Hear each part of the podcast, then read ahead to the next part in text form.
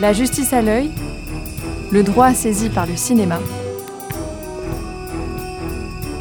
Un podcast présenté par Magali Flores-Longeau.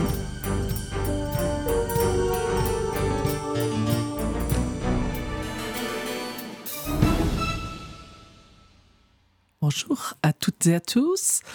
La justice à l'œil, le droit saisi par le cinéma reçoit aujourd'hui plusieurs invités. Première invitée, Diana Villegas. Diana Villegas est maître de conférence en droit privé à l'université euh, Panthéon-Assas. Et dans ce cadre-là, elle dispense un cours qui s'appelle Droit et culture, sur lequel nous allons revenir. Elle fait travailler des étudiants, comme vous l'avez compris, autour de la culture, les cultures, les disciplines artistiques. Et première invitée, c'est Salomé Cahen, qui a travaillé dans le cadre de ce cours sur un film de Xavier Dolan, son troisième film, Laurence Anyways. Bonjour Salomé Cahen. Bonjour.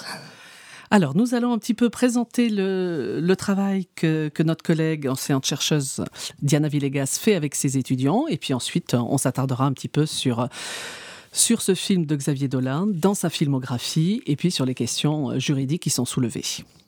Merci Magali, bonjour à tous. Euh, merci pour cette invitation et euh, de nous offrir euh, cet espace pour expliquer et, partager avec vous les résultats de, ces cours. En effet, ces cours des droits et culture est proposé pour les étudiants du Collège de droit de l'Université Paris 2 Panthéon-Assas dans le cadre d'un souci d'ouverture sur les droits, mais aussi à travers les cultures, les arts, les cinémas.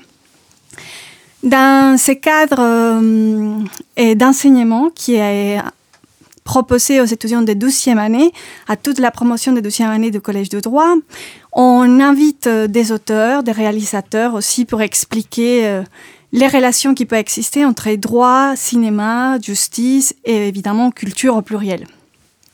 On se fonde sur des aspects théoriques des mouvements déjà bien ancrés, mais d'autres qui sont un peu plus nouveaux, comme les mouvements droit et littérature, les mouvements droit et cinéma, droit et art, mais aussi des, mouvements plus nouveaux comme droit et son et euh, droit et architecture. Et en général, on, envisage tous les, tous les pendants et tous les tournants des, des aspects esthétiques et visuels qui peut avoir la justice et les droits.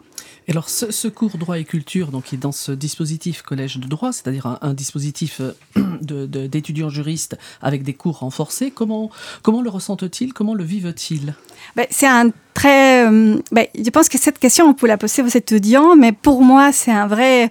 Vous faites d'air euh, frais et un espace de réflexion et de partage aussi parce qu'on travaille avec des projets collectifs et on a l'occasion de vraiment de partager, de discuter euh, autour des, des, droits et de la justice, mais à travers d'autres regards. Donc ça nous sort un peu d'une lecture technique du droit pour se concentrer sur des aspects un peu plus esthétiques, on va dire, mais on revient à la technicité avec... Euh, avec une autre perspective. Donc, du coup, je pense que les étudiants, c'est mon ressenti, apprécient énormément cet espace de réflexion qui, qui se présente à eux, notamment dans cette douzième année très, très chargée. Mm. Et donc, c'est un, très bel espace, euh, je pense, pour eux. Qu'est-ce que vous en pensez, Salomé? Euh, Moi, je trouve ça hyper intéressant de pouvoir euh, aborder le droit, certes, donc parce que la partie juridique est totalement abordé euh, lors de ces cours, mais euh, en liant des sujets euh, qui peuvent d'ailleurs être beaucoup plus ludiques afin d'amener le droit, donc que ce soit le cinéma, l'art, la musique. Mais du coup, ça permet d'avoir un aspect un peu plus artistique, un peu plus culturel et avoir un peu plus de hauteur que, sur, que d'habitude où on a des pratiques juridiques très Technicienne. Très, très cadré, très technique, effectivement. Donc moi, c'était un vrai plaisir de, de, faire ce cours, en tout cas. D'accord. Et est-ce que vous avez l'impression que vous avez euh, établi des, passerelles entre les enseignements classiques et cet enseignement-là spécifique, où vous revoyez des questions juridiques que vous avez pu voir en première année de, de licence ou deuxième année de licence, et vous les revoyez par un prisme artistique? Oh, oui, oui, totalement. Euh, par exemple, à titre d'exemple, en, première année, on pourrait voir euh, tout ce qui est euh, droit du nom, droit de la personne, etc. Et c'est des questions qu'on peut facilement aborder également en droit et culture. Donc, ça permet, oui, oui, de faire des passerelles entre les, les, différentes matières et de l'aborder d'un point de vue différent en droit et culture. Et est-ce que vous avez l'impression que vous avez continué, maintenant que vous êtes en troisième année de licence en droit, est-ce que vous avez continué sur cette lancée de vous intéresser au cinéma, de vous intéresser au théâtre, que sais-je encore, à la littérature? Alors moi personnellement, ça a toujours été une passion le cinéma, donc euh, quand j'ai entendu euh, parler de cette matière et que j'ai su que c'est ce qu'on ferait euh, en deuxième année au collège de droit, évidemment, ça m'a tout de suite beaucoup plu. Et c'est encore quelque chose que je fais et que je recherche dans le, dans le cinéma, c'est avoir un aspect euh, juridique euh, ou en tout cas des questions euh, de société qui sont qui sont qui sont évoquées dans les films que je regarde, dans les musiques que j'écoute, dans les documentaires. Donc oui, évidemment, c'est quelque chose que je continue de, de, rechercher dans, dans, tout, ce que, dans tout, tout, mon, tout mon rapport à la culture. Est-ce que vous avez l'impression, Diana, que ces, euh, ces étudiants-là ont un, terreau déjà favorable. On le voit à travers les, propos de Salomé qui nous dit, moi j'écoutais déjà, je regardais déjà des films, etc. Donc ça n'a fait qu'amplifier un processus dans lequel j'étais déjà engagée. Est-ce que est-ce que c'est votre impression ou est-ce qu'il y a des, étudiants, par exemple, qui, qui n'ont jamais lu de pièces de théâtre euh, pour la plupart des, euh, étudiants, eh bien, ils arrivent déjà avec euh, des acquis euh, culturels soit qui viennent de la culture populaire ou d'une culture on va dire un peu plus classique. Et on s'appuie sur des acquis qui sont déjà mais on va relire tout ce qu'ils ont déjà dans, leur vécu dans leur imaginaire à travers des aspects techniques ou tout ce qui nous peut nous proposer le matériel qu'ils ont déjà. Après, il y a aussi dans les premières séances de cours, on a un travail de sensibilisation au matériel afin de propulser peut-être euh, tout ce qui nous propose les arts et les cinémas et la littérature. Donc on va effectivement lire par exemple des, des, auteurs très classiques, mais on va avoir un autre regard, un regard aussi des jeunes juristes, mais aussi des, des futurs juristes, des futurs avocats, des futurs magistrats, et comment on peut, dans ces euh, supports, trouver euh, des éléments et des armes pour les droits et la justice dès demain. D'accord. Alors, Passons au premier, au premier film de, de, cette, euh, de cette émission. Et c'est un film que vous avez choisi, Salobé Cahen, sur lequel vous avez travaillé. Et c'est un film de euh, Xavier Dolan, Laurence Anyways. Alors, pourquoi Xavier Dolan? C'est un cinéaste que vous suivez depuis le début? Euh, donc depuis que j'ai développé cette passion du cinéma, enfin c'est très progressif, mais vers l'âge de mes 14-15 ans, j'ai vraiment commencé à m'intéresser plus activement au cinéma. Et euh, un jour, euh, ma mère m'a dit, mais il faut que tu vois ce film. Je me suis dit, allez, 2h48, allez, c'est pas grave. Et euh, je suis restée scotchée. Mais pas, pas seulement par l'histoire, mais aussi par Xavier Dolan, on le sait, fait des, une réalisation hyper personnelle, que ce soit dans le traitement de ses images, dans le choix de ses bandes son, ses acteurs, etc. Et euh, ce film m'a tellement marqué que je me suis dit, quand euh, j'ai euh, eu le sujet à traiter, donc traiter une question de droit en rapport avec la culture, je me suis dit, mais c'est absolument ce film-là que je dois évoquer. c'est c'est le film, un film qui m'a marqué, c'est un de mes films préférés.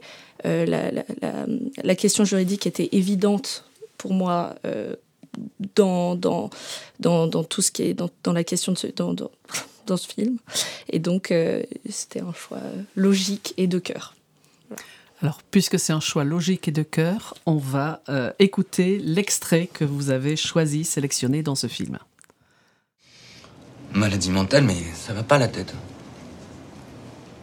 Dans la plus récente édition du manuel diagnostique et statistique des troubles mentaux, le guide DSM édité par l'Association américaine de psychiatrie, la transsexualité est reconnue comme comme une maladie mentale.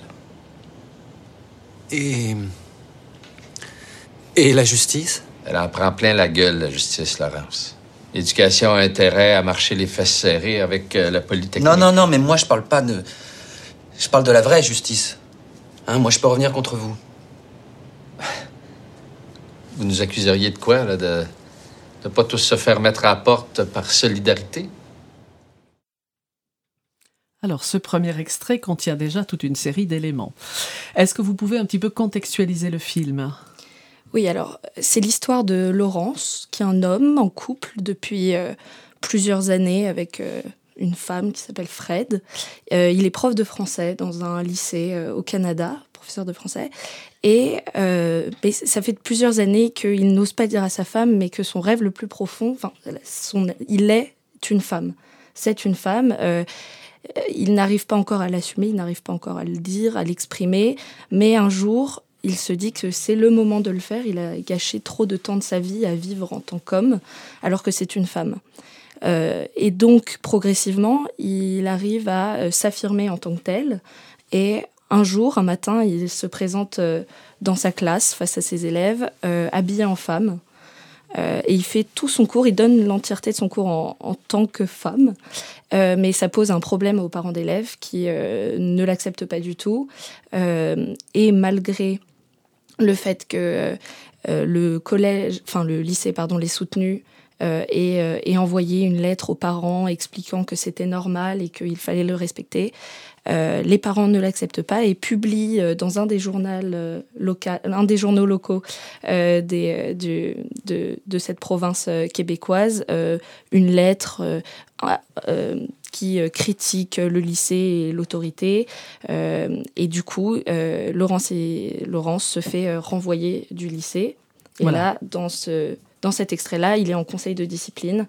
Enfin, en conseil, pas de discipline, je sais pas comment dire. Non, c'est une sorte d'entretien. Oui, voilà. C'est un entretien préalable euh, à une éviction. Oui, c'est ça exactement, où il leur explique qu'il trouve ça totalement anormal et que ce n'est pas juste qu'il se fasse euh, renvoyer euh, pour des raisons qui lui sont personnelles et qui n'ont aucun rapport avec sa façon d'enseigner.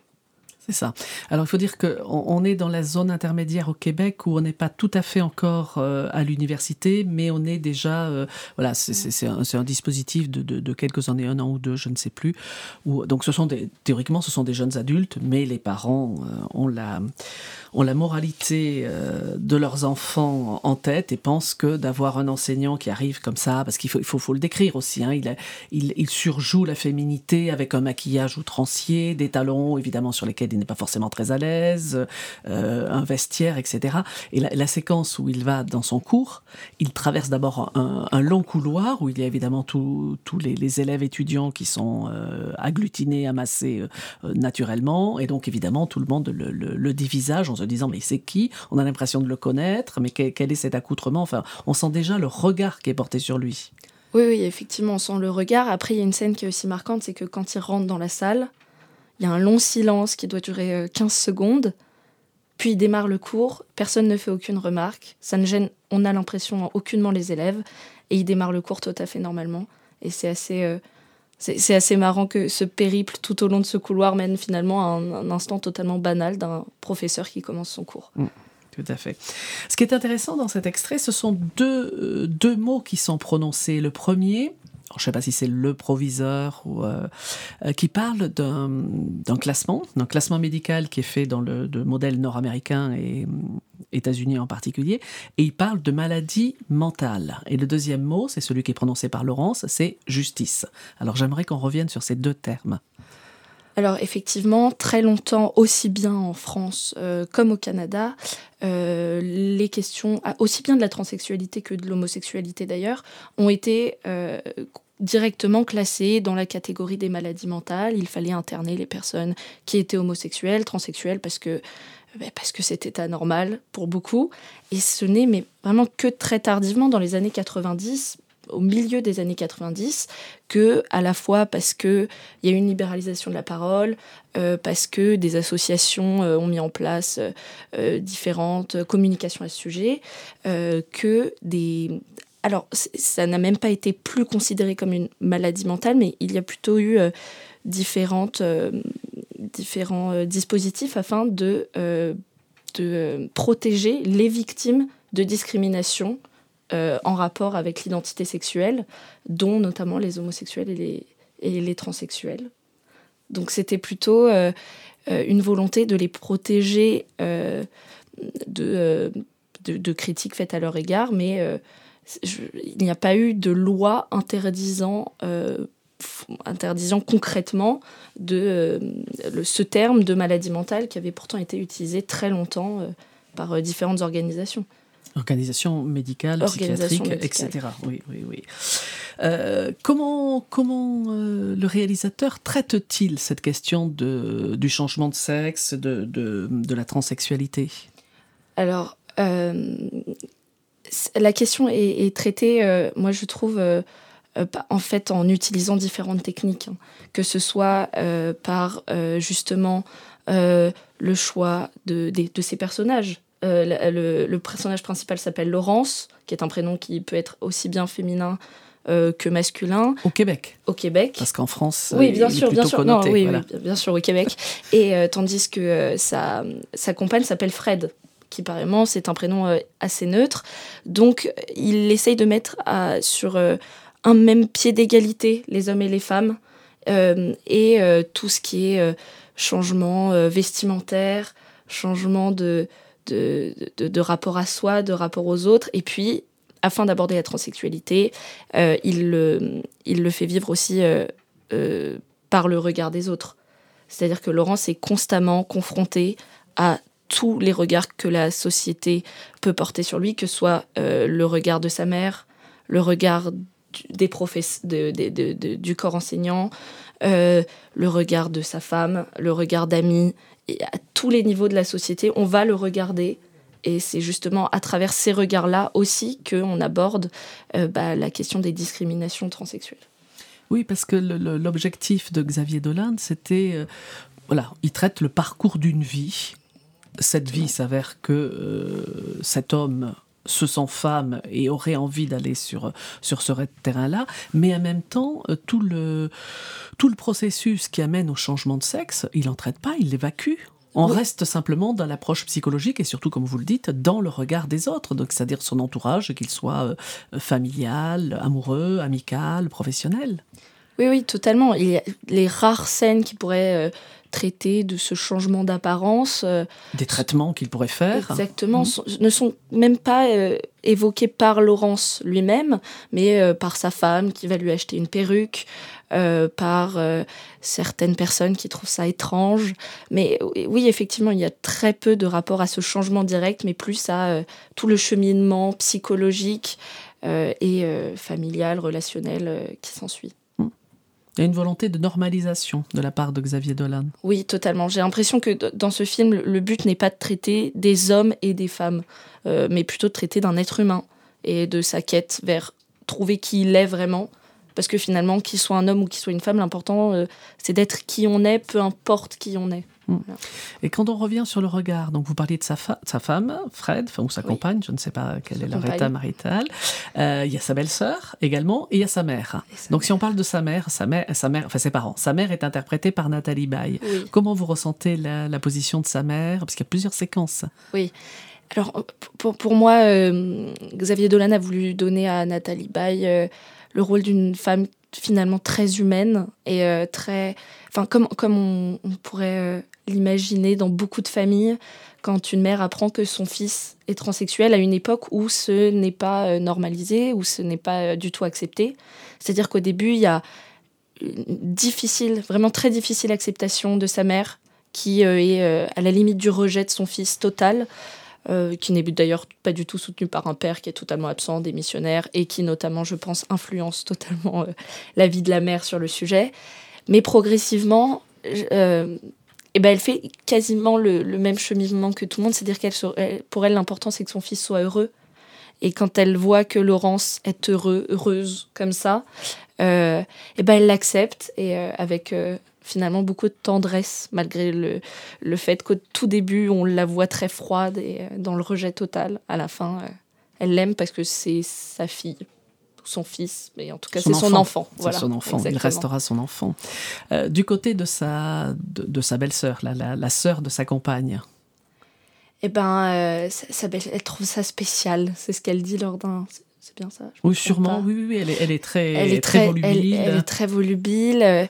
Et euh, très, elle, ne comprend pas. Elle regarde ça d'un œil comme si c'était un quelque chose qu qui était incompréhensible pour elle. Non, je me trompe? Ah oui, oui, oui. Surtout qu'elle-même, son parcours, euh, si je me souviens bien, elle est homosexuelle. Oui, oui. c'est- Donc oui, elle pourrait, a oui, priori, bien sûr. être un peu plus ouverte Oui. à Je- quelque chose qui n'est pas la norme dominante au Québec. Il y a quand même une tradition catholique assez, assez répandue. Oui, encore. oui, exactement. Alors qu'on pourrait euh, avoir l'impression que l'homosexualité et la transsexualité euh, rejoignaient euh, tous le même mouvement LGBTQ. Mais finalement, non, parce que eh ben, euh, c'est pas. À, la différence de l'homosexualité, qui je pense, euh, euh, dont, dont ça. Enfin, les, les évolutions, aussi bien juridiques que sociétales, ont été un peu plus.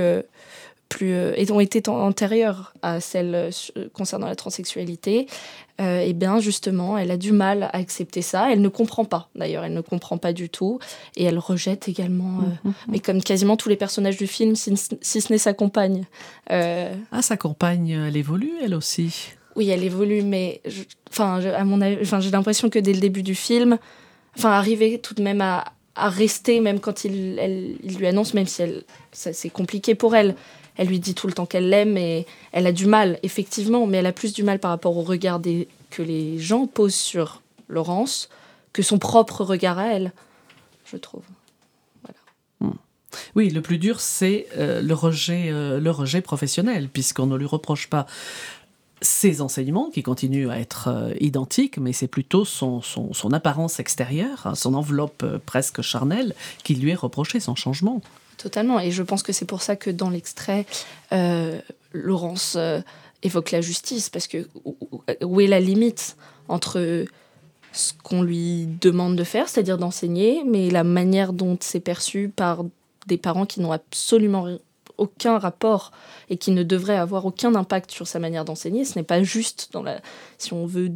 Si on peut prendre euh, le terme de justice comme ce qui doit se faire et ce qui doit ne, se pas, ne pas se faire, ce n'est pas juste qu'il se fasse renvoyer pour, pour un motif qui est totalement extérieur à sa qualité d'enseignant. C'est ça, c'est ça. Et c'est cette idée que voilà, il se sent, on le sent démuni, on le sent, euh, oui, euh, livré, livré à la vindicte populaire, alors qu'on n'a rien à lui reprocher sur le plan professionnel, qui est le seul, euh, le seul élément, le seul point sur lequel on doit se fonder. Totalement. Alors, merci à Salomé Cahen de nous avoir parlé de, de Laurence Anyways, le troisième film de Xavier Dolan. Et merci à Diana Villegas d'avoir accompagné ses étudiantes dans, euh, dans la réalisation de ce travail et également dans, dans, dans ses enregistrements d'émissions. Alors, à la technique, nous avions aujourd'hui Léobardo Arango et Marin Hirsinger. Et ce, ce premier épisode est une première euh, série, enfin, un premier élément d'une série de trois. Voilà. Merci à toutes et à tous.